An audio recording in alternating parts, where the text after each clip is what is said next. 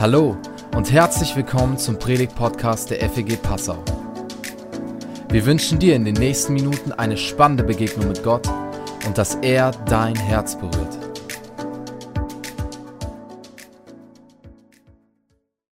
Ja, wir machen weiter in dieser Predigtreihe und wir schauen uns heute zwei, nur zwei Verse aus diesem Petrusbrief an, in dem es in dieser, äh, in dieser Predigtreihe geht. Zwei Verse äh, aus Kapitel 2, die Verse 11 bis 12 und ich habe das mal so überschrieben mit der Überschrift, das Evangelium glaubwürdig verkörpern. Das Evangelium glaubwürdig verkörpern. Und wir machen das mal ähm, heute so anhand von drei Fragen. Die erste Frage, wer bin ich, wo lebe ich und wie lebe ich? Wer bin ich, wo lebe ich und wie lebe ich? Wir machen so dieses Wer bin ich, das machen wir äh, ganz kurz, weil das ist das Thema, was Petrus schon in diesen eineinhalb Kapitel, die ihr euch schon miteinander angeschaut habt, das ist so das Thema, was Petrus schon so äh, die ganze Zeit beleuchtet. Wer sind wir? Wer, wer bin ich? So und wenn du sagst, ey, das habe ich irgendwie verpasst, dann lade ich dich ein, äh, die Predigt irgendwie online nachzuhören oder so. Petrus beginnt unsere Verse mit einem Wort. Und zwar mit dem Wort Geliebte. Und dieses Wort, das steht so stellvertretend für das, was er schon eineinhalb Kapitel lang äh, erörtert hat. So, ja, mal so ein kleiner Ausschnitt aus dem, was ihr schon gehört habt. Ihr seid erwählt von Anfang an. Ihr könnt euch sicher sein, euer Glaube ist kein Unfall. Gnade und Frieden werden euch immer mehr erfüllen. Gott hat euch ein neues Leben geschenkt. Er hat euch eine neue Wiedergeburt geschenkt. Er erfüllt uns mit einer lebendigen Hoffnung. Er bewahrt uns mit seiner Kraft bis zu unserer Rettung für alle Ewigkeit. Er hat uns losgekauft aus der Sklaverei der Sünde und einem sinnlosen Leben, in dem er mit seinem eigenen Blut für uns bezahlte. Und jetzt, jetzt sind wir Gottes Eigentum. Wir dürfen ganz ihm gehören. Wir sind innerlich rein ge geworden und sind jetzt fähig, einander wirklich zu lieben. Wir gehören zu Gottes Haus, sind seine heilige königliche Priesterschaft, eine heilige Nation, ein Volk, das Gott gehört und in Gottes wunderbares Licht gerufen wurde und wir kennen sein Erbarmen. Ihr seid Geliebte. Das Leben, das Gott uns schenkt, das ist doch phänomenal.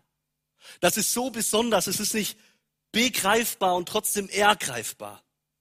Und genau das ist der Grund, warum wir Lobpreislieder singen. Warum wir das tun, was wir eben gemacht haben, um Gott dafür zu loben und zu preisen, für das, was er uns schenkt. Für das, wer er ist und was er getan hat. Und ich habe jetzt eine Frage an euch. Warum sitzt ihr noch auf euren Stühlen? Warum reißt euch das nicht vom Hocker? Warum tanzt ihr hier nicht rum auf den Stühlen und werft mit Konfetti? Warum ist das so? Ist es, liegt das irgendwie daran, dass diese ganzen Dinge, die ich eben gesagt habe, dass wir das schon so oft gehört haben, dass wir irgendwie abgestumpft sind? Oder Vielleicht, dass wir nicht verstanden haben, was das für unser Leben bedeutet. Dass wir die Implikationen, die Schlussfolgerungen nicht verstanden haben. Liegt es daran? Könnte sein. Aber ich glaube, ein Grund, warum wir da nicht jubeln sofort, wenn wir das hören und total ausrasten, ist das, was Petrus als nächstes schreibt. Er schreibt, Geliebte, ich ermahne euch als Fremdlinge und Wanderer ohne Bürgerrecht. Als Christen leben wir als Fremdlinge und Wanderer ohne Bürgerrecht. Und vielleicht ist das ein Grund, dass uns das nicht vom Hocker reißt. Dass einfach die Dimensionen so unterschiedlich sind, die Welten, dass es, wir das nicht irgendwie so spüren, weil wir hier Fremdlinge und Wanderer sind. Es ist so anders. Wir sind, es ist ungefähr so, als ob du seit Jahren Millionen Euro auf deinem Konto hast, aber weil du nie auf den Kontoauszug gecheckt hast, weißt du es nicht. So, ist das ungefähr so? Was heißt das, dass wir Fremdlinge und Wanderer sind? So das griechische Wort, was Petrus hier benutzt, das ist ein Wort, was er auch schon ganz am Anfang in den ersten zwei Versen seines Briefes benutzt hat. Es ist so ein bisschen so ein spezielles Wort. Es bedeutet so etwas wie in einem fremden Land im Exil zu leben. Es bedeutet, dass, dass man irgendwo zwar wohnt und ansässig ist, aber ansässig fremd ist. Manche Bibelübersetzungen übersetzen auch mit Pilger. Man lebt als Fremdling, als Fremdling in einem anderen Land aber man wird kein Staatsangehöriger dieses Landes. Man ist Einwohner, aber kein Einheimischer. Ich habe so gedacht, während meines Studiums in der Schweiz, da hatte ich einen Ausländerausweis. Ich habe gedacht, hier in der Grenzregion hat jemand von euch auch diesen Ausländerausweis? Ah ja, ja, so fühlt sich das ungefähr an.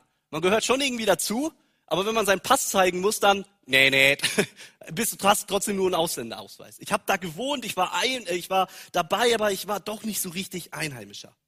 Und das ist so ein bisschen das, äh, was Petrus meint. Und das bedeutet auch, wenn man nur so eine begrenzte Aufenthaltserlaubnis hat, dass man auch irgendwann wieder weg ist. Das ist auch damit gemeint. Das ist so ein bisschen das, was Petrus meint. Petrus sagt aber auch, wir sind keine Touristen. Ja, also ihr seid Fremdlinge und Wanderer, Pilger, aber ihr seid keine Touristen. Wisst ihr, woran man Touristen erkennt? Ja, wisst ihr das? Also Passau ist ja so schön, dass wir da viele Touristen haben. Und wisst ihr, woran man Touristen erkennt? Ich gebe euch ein Beispiel. Ja, wir haben oft Hochwasser. Passau, drei Flüsse fließen zusammen und wenn es dann mal irgendwo regnet und da regnet und dann schmilzt noch das, der, der, der, der, Schnee in den Bergen und dann haben wir Hochwasser. Und da, wo wir Gottesdienste feiern, das ist so ein älteres Gebäude in der Altstadt, liegt relativ tief, einer der ersten Gebäude, wo das Wasser reinkommt. Und manchmal kommt dieses Hochwasser sehr plötzlich.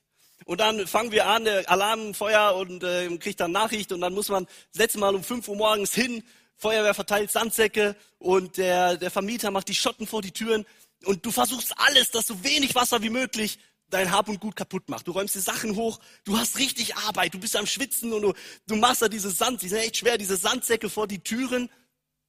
Und wisst ihr, woran man jetzt Touristen erkennt? Habt ihr eine Idee? Habt ihr eine Idee? Die machen die Fotos. Ja, ey Leute, ich sag euch, wenn man da schwitzt, ja, so tief im Wasser steht und dann kommt da ein Turi und der macht, da geht einem das Messer in der Tasche, ah, da wird man echt sauer. Also da wird man, also das ist echt übel, ja. Da kriegt man auch manchmal so, also denkt man so manchmal, wäre das jetzt, wenn ich einfach so einen Sandsack, äh, so einen vollgelaufenen, einfach mal so patz. Das sind Touris, die machen Fotos und stehen der Feuerwehr im Weg. Ist wirklich so. Oder wollt ihr noch ein Beispiel? Wollt ihr noch ein Beispiel? Ich krieg, ich werde, ich werde da so richtig warm. Ich laufe so richtig warm, wenn ich darüber rede. Kann ich an Passau nicht. Das, ähm, ja, also Passau, da haben wir viele Fahrradtouristen. Ne? So, die kommen da hin, fahren da Fahrrad, die fahren von Passau aus los nach Wien, die Donau runter. So eine ganz super schöne Strecke, haben manche von euch auch schon gemacht. Ähm, und äh, dann ist das so, dass wenn man aus der Stadt rausfährt, dann fährt man an der Donau auf der rechten Seite der Straße, also man macht alles richtig, ähm, fährt man aus der Stadt raus. Und jetzt ist es aber so, dass andere Fahrradfahrer in die Stadt reinfahren und der Fahrradweg ist derselbe. Also ist nicht auf der anderen Straßenseite noch ein Fahrradweg, das ist da einfach baulich nicht möglich, sondern ist derselbe Fahrradweg. Und wisst ihr was? Das ist mein Arbeitsweg. Ich fahre da täglich, bei gutem Wetter fahre ich da äh, rein in die Stadt. Und dann kommen da die Fahrradtouristen. Ja? Die fahren ja immer so. Oh, ist das schön hier. Ja? Fahren da so. Und dann komme ich mit meinem Speedbike. Äh, angeballert. Turi fährt, Turi fährt. Und dann irgendwann sieht er mich und dann, ah! Und dann entweder fällt Turi auf die Straße und wir vom LKW überfahren oder in die Donau. nee, aber ähm, wisst ihr, was jedes Mal passiert? Dass ich beleidigt werde. Weil die denken, die sind voll im Recht. Und ich fahre auf der falschen Straßenseite. Ja, ich werde jedes Mal beleidigt. Wisst ihr das Gefühl, wenn man jedes Mal in seiner Heimatstadt von Touris beleidigt wird, wie das ist? Ja, das sind Touris. Touristen kennen die Regeln nicht. Touristen kennen die Sitten nicht. Touristen kennen die Gebräuche nicht. Und das, was Petrus hier sagen will, ist, ey, ihr seid keine Touristen. Ihr lebt voll in dieser Welt. Ihr kennt die Sitten. Ihr kennt diese Gebräuche. Ihr seid Wanderer, ihr seid Fremdlinge, aber ihr seid voll da. Ihr sprecht die Sprache. Sprache ist ja auch so ein Punkt in Niederbayern. Das ist ja wunderschön, die Sprache, gell? Aber wenn man das nicht kennt, wenn man die Sprache nicht spricht, dann ist man ja wirklich so ein seltsamer Fremdling für die Leute. Also als ich da hingezogen bin, ähm, und dann gehe ich einkaufen oder so, und dann wird man manchmal begrüßt mit Grüß Erna, Grüß Erna. Und wenn du nicht weißt, was das heißt, am Anfang, ey, wer ist Erna? Und warum soll ich sie grüßen? Ich kenne keine Erna. So, ja. So, ähm, oder was sie so zum Abschied sagen ist, Vierti, viert euch. Keine, keine, Ahnung, was heißt das so, ne? Ähm, die Kinder fangen auch schon an, so zu reden und so. Dann wird mir immer erklärt, ja, das ist so die Kurzform von behüt dich Gott. Ist auch schön, oder? Das sagen da alle, das ist ganz normal, behüte ich Gott zum Abschied. Also finde ich ganz schön. Also, darum geht's. Wir sind keine Touristen, wir sind keine Einheimische, wir sind immer noch Bürger eines anderen Landes und das bedeutet vielleicht, dass die Nachbarn dich mögen, aber du bist trotzdem irgendwie noch seltsam für die. Du hast irgendwie immer noch deine alte Sprache so ein bisschen oder so ein Dialekt. Du teilst eben nicht alle Werte, du teilst eben nicht alle Bräuche und trotzdem bist du da. Das ist das Wort, was, was Petrus hier benutzt. Und ich möchte jetzt mit euch über zwei Schlussfolgerungen darüber reden, dass Petrus sagt, wir sind Fremdlinge und Wanderer. Zwei Schlussfolgerungen. Und die erste Schlussfolgerung ist, dass wir sind hier nicht zu Hause. Als Pilger und Wanderer, als Christen auf dieser Welt sind wir unterwegs, aber wir sind nicht zu Hause. Und es ist gut, dass wir über diese Dinge reden, die passieren, wenn der Heilige Geist in unser Leben kommt, über diese Dinge, die ich vorhin aufgezählt habe. Aber wir sind erst am Anfang. Christsein bedeutet nicht der Schlusspunkt, sondern erst der Anfang von einer Reise. Wir sind noch nicht am Ziel. Und wenn wir davon sprechen, dass das christliche Leben eine Pilgerreise ist, dass wir Exilanten sind, dann bedeutet das, dass wir auf dieser Erde nie völlig zufrieden sind. Es wird uns nie völlig gut gehen auf dieser Erde, weil wir nicht zu Hause sind. Dein Leben wird geprägt sein von Kämpfen und von Schwierigkeiten und von Plagen. Es wird dir nicht immer gut gehen. Und das ist ganz normal, weil wir nicht zu Hause sind. Es wird während deines ganzen christlichen Lebens Kämpfe geben. Und vielleicht ist es so, dass wir erst verstehen, was es bedeutet, Fremdlinge und Wanderer zu sein, wenn wir wissen, was es heißt, zu Hause zu sein. Es ist ja zu Hause. Zu Hause, Bayern, ganz wichtig, der Hoam in Bayern, gell, zu Hause sein. Zu Hause ist der Ort, an dem alles passt. Zu Hause ist der Ort, wo du es dir so einrichtest, wie es dir gefällt. Du stellst die Möbel dahin, wo sie hingehören. Du hängst die Vorhänge auf, wie sie dir gefallen und nicht deiner Schwiegermutti. Du machst es so, wie es dir gefällt. Die Gerüche, die Erinnerungen zu Hause, die Atmosphäre, die Stoffe, die Menschen, die da sind. Manche von uns machen vielleicht die Erfahrung, sein Zuhause zu verlieren. Da wird das Elternhaus abgerissen oder verkauft. So war es bei uns. Ähm, und wenn ich dann jetzt in meiner Heimatstadt bin, dann ist das nicht mehr dasselbe. Aber es gibt so einen Ort in der Ostschweiz, so eine Hütte. Hey, wenn ich da hinfahre und ich sehe schon das Haus und mein Herz wird warm und die Tür geht auf und die Gerüche und die Erinnerungen aus den ganzen vielen Monaten äh, Kindheit, die ich da verbracht habe und pff, ich atme ein, das ist zu Hause. Hey, das ist zu Hause. Und ich glaube, wir alle lieben diesen Ort, wir alle wollen diesen Ort. Zu Hause ist der Ort, an dem alles den tiefsten Sehnsüchten unserer Seele entspricht. Vollkommene Liebe und vollkommene Ruhe. Zu Hause ist der Ort, an dem alles den tiefsten Sehnsüchten unserer Seele entspricht. Vollkommene Liebe und vollkommene Ruhe. Und die Bibel ist voll von Geschichten von Menschen, die hier nicht zu Hause waren. Abraham sollte sein Land verlassen. Das Volk Israel lebte erst in Ägypten im Exil und dann in Babylon. Die Bibel ist voll von diesen Geschichten und die Bibel sagt uns auch, dass die ganze Menschheit im Exil lebt. Was ist passiert? Im Buch Genesis am Anfang der Bibel. Die Menschen müssen das Paradies verlassen. Wir müssen unser Zuhause verlassen. Kein Mensch ist auf dieser Erde zu Hause. Und wir spüren das. Wir wissen das. Wir wissen, dass es hier nicht gut ist. Wir sehen den Tod. Wir verlieren ständig geliebte Menschen. Wir hauen uns den Schädel ein. Wir erleben Traurigkeit. Wir, wir merken, es passt nicht. Und weißt du, die Ironie an der Geschichte ist, dass wenn du diese Erzählung nicht kennst, dass wenn du diese Erzählung Gottes über dein Leben nicht kennst, dann, kennst, dann denkst du, du bist hier zu Hause und du versuchst diese Sehnsüchte und Leidenschaften und die Wünsche deines Herzens, die du hast, im Hier und Jetzt zu erfüllen. Du versuchst das Loch deiner Seele zu stopfen mit all dem, was das Leben im Hier und Jetzt eben bieten kann. Sei es durch Karriere, durch Sex, durch Familie, durch Reisefreiheit, Erfüllung aller deiner Träume. Aber wenn wir das tun, dann wirst du immer auf Wanderschaft sein. Diese Erde ist einfach nicht dazu gemacht. Es ist einfach nicht unser Zuhause. Es ist einfach nicht der Ort.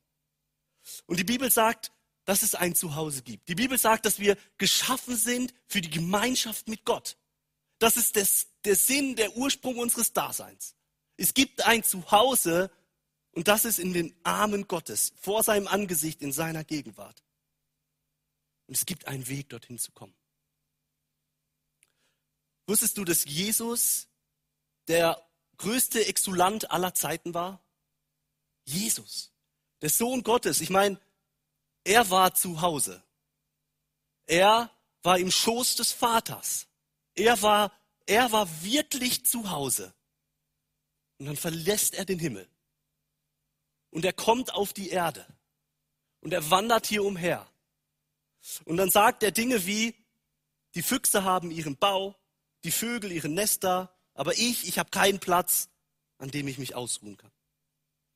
Er verließ den Himmel, er kommt hierher, wandert hier rum. Warum? Und dann stirbt er außerhalb der Stadt.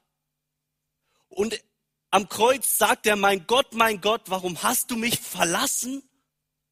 Er erlebt die ultimative Verstoßung, das ultimative Exil. Aus einem Grund. Damit wir nach Hause kommen können. Damit wir nach Hause kommen können. Er erlebte das Exil, damit wir nach Hause kommen können.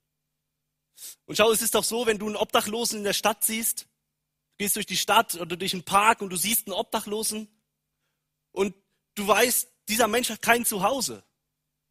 Und jetzt stell dir vor, du würdest sehen, wie es dieser Mensch anfängt, sich bequem zu machen und sich mühevoll versucht, ein Zuhause aufzuräumen. Du würdest da stehen und sagen, das passt nicht.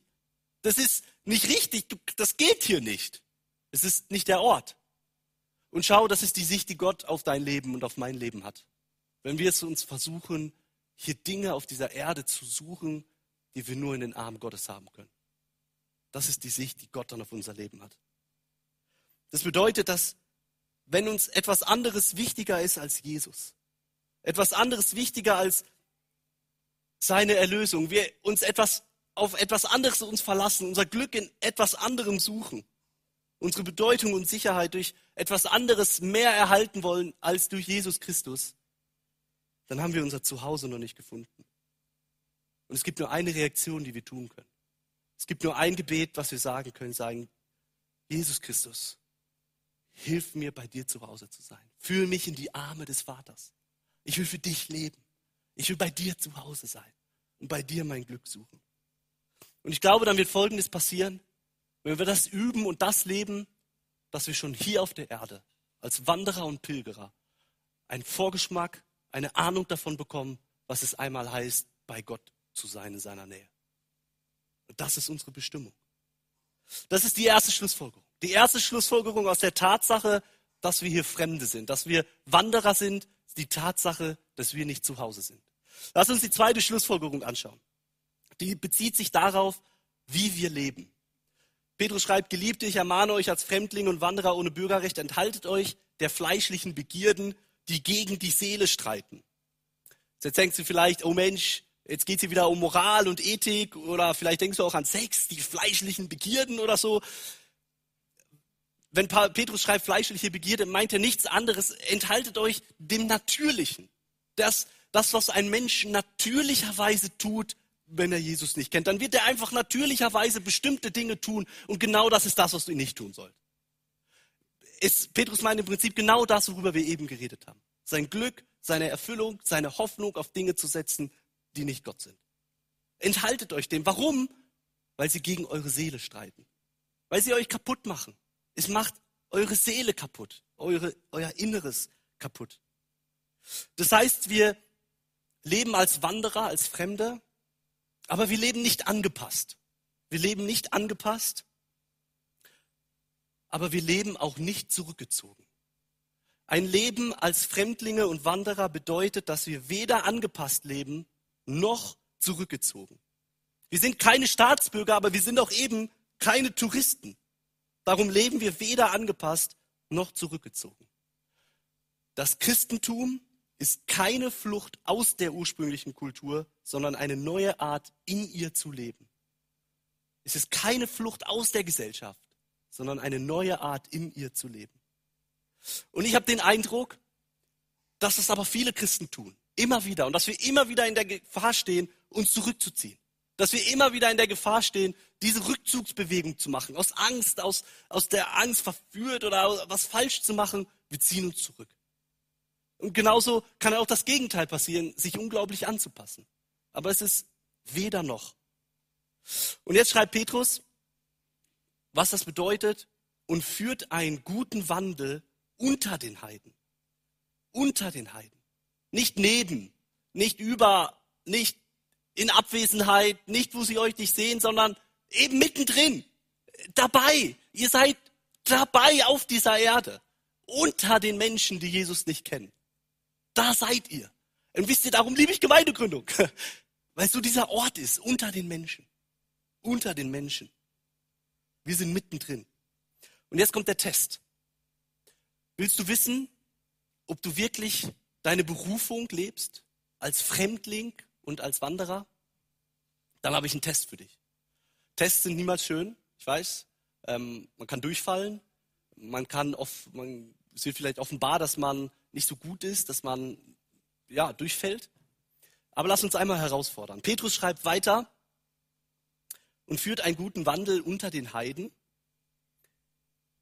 damit sie da, wo sie euch als Übeltäter verleumden, doch aufgrund der guten Werke, die sie gesehen haben, Gott preisen am Tag der Untersuchung. Petrus sagt, wenn du als Fremdling und Wanderer lebst, dann passieren zwei Dinge. Zwei Dinge werden passieren. Menschen werden dich verleumden. Menschen werden über dich lästern. Menschen werden sich an dir stoßen. Sie werden dich verschmähen. Du wirst verfolgt werden. Du wirst dich überall beliebt sein. Sie werden krasse Sachen über dich sagen, dir schiefe Dinge unterstellen. Aber es wird gleichzeitig, gleichzeitig doch was passieren. Dass die Menschen dein Leben sehen und dass sie Gott preisen. Dass sie inspiriert werden von diesem Leben. Dass sie angesprochen werden von diesem Leben. Dass sie irgendwie denken, ey, diese Person, die ist so schräg, aber irgendwie ist es doch faszinierend, wenn ich diese Person beobachte. Das ist der Test. Das ist der Test, wenn wir als Fremdlinge und Wanderer leben, dass wir einerseits gefährlich sind für Menschen. Wir werden missverstanden. Auf der anderen Seite inspirieren. Auf der anderen Seite beeindrucken wir sie. Auf der einen Seite sind sie wütend, verärgern und lästern die Christen. Auf der anderen Seite sehen sie die Schönheit Gottes in dir und fang an, ihn dafür irgendwann zu preisen.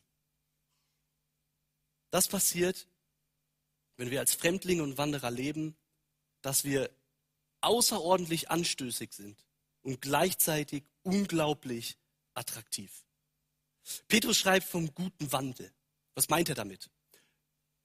Petrus zitiert an dieser Stelle Jesus. Jesus in der Bergpredigt. Am Ende in Matthäus 6, 5, die Seligpreisungen, sagt Jesus, um meinend Willen, selig sind die, die um meinend Willen verfolgt werden.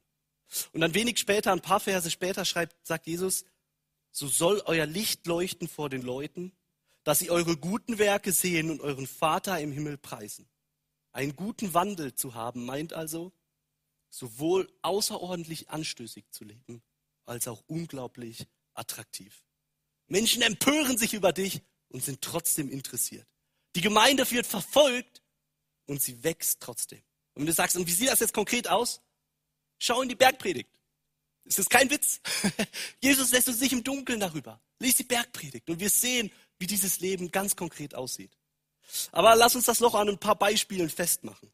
Es war so, dass im Laufe der Kirchengeschichte die Gemeinde in den ersten 300 Jahren der Verfolgung genau deswegen gewachsen ist. Petrus schreibt an diese Gemeinde.